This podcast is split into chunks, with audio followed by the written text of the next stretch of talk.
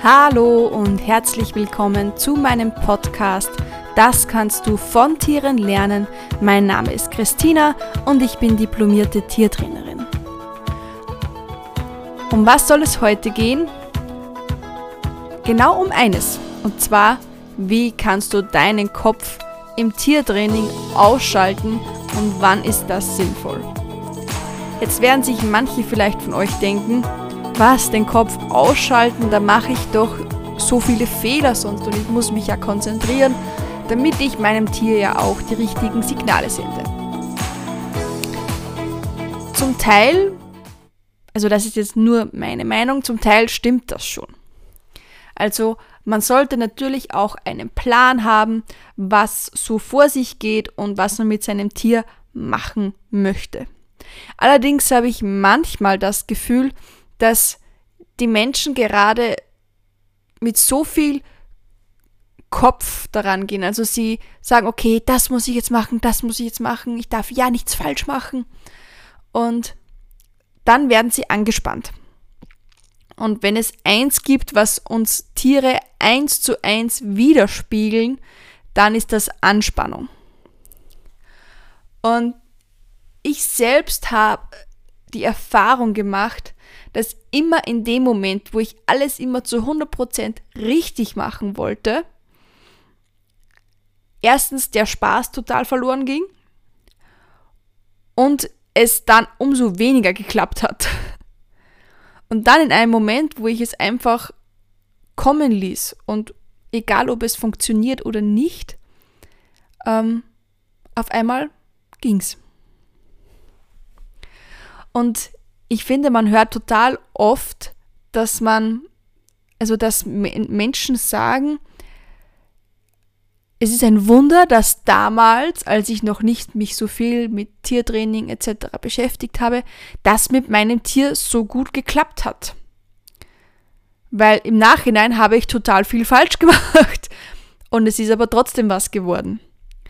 Und das finde ich ist so ein klassisches Beispiel dafür, dass man also dass man oft gute er Ergebnisse erzielt, vielleicht nicht immer das hundertprozentige Optimum, aber doch ein gutes Ergebnis, wenn man einfach seine Intuition spielen lässt und man nicht immer alles sagt, okay, das muss jetzt zu 100% so sein, sondern einfach, okay, das fühlt sich in dem Moment richtig an und das, ähm, da bekomme ich gutes Feedback von meinem Tier. Weil viele haben ein grundsätzliches Gespür dafür, ob das jetzt passen könnte oder nicht. Und es ist ja nicht auch so, dass wir beim Tiertraining komplett alleine sind, sondern wir haben die Feedback-Maschine schlechthin im, vor uns sitzen. Und zwar unser eigenes Tier.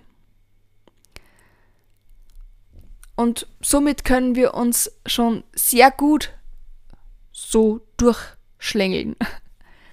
Natürlich bin ich selbst ein großer Freund von Fortbildung.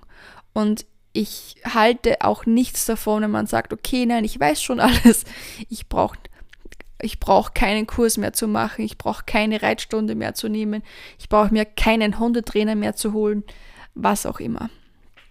Also natürlich sollte man sich fortbilden. Aber gerade wenn wenn es mal zu spießen beginnt beim Training und es funktioniert einfach nichts mehr, dann einfach mal weg von der Übung, ausschütteln, mal kurz durchschnaufen, Kopf entspannen, vielleicht auch dazwischen einfach mal ganz was anderes machen und dann nochmal starten.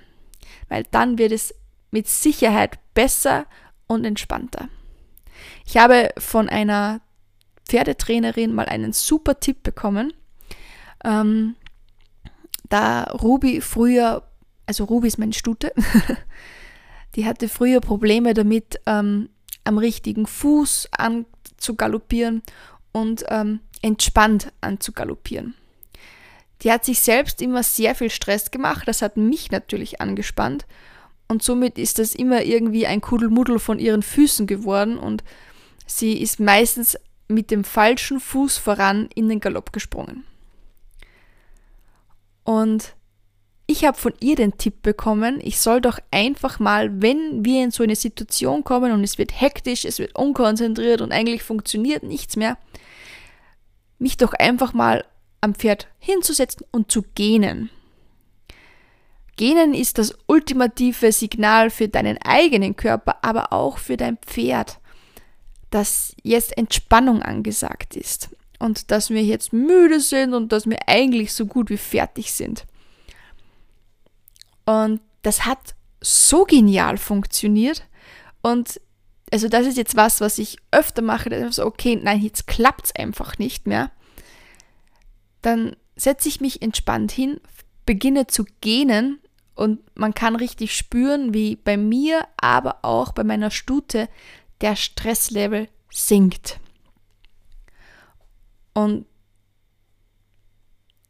das finde ich ist einfach so eine wertvolle Übung, aber das muss dir eben auch jemand sagen, weil von selber kommt man in dieser Situation, ach, einfach mal gehen.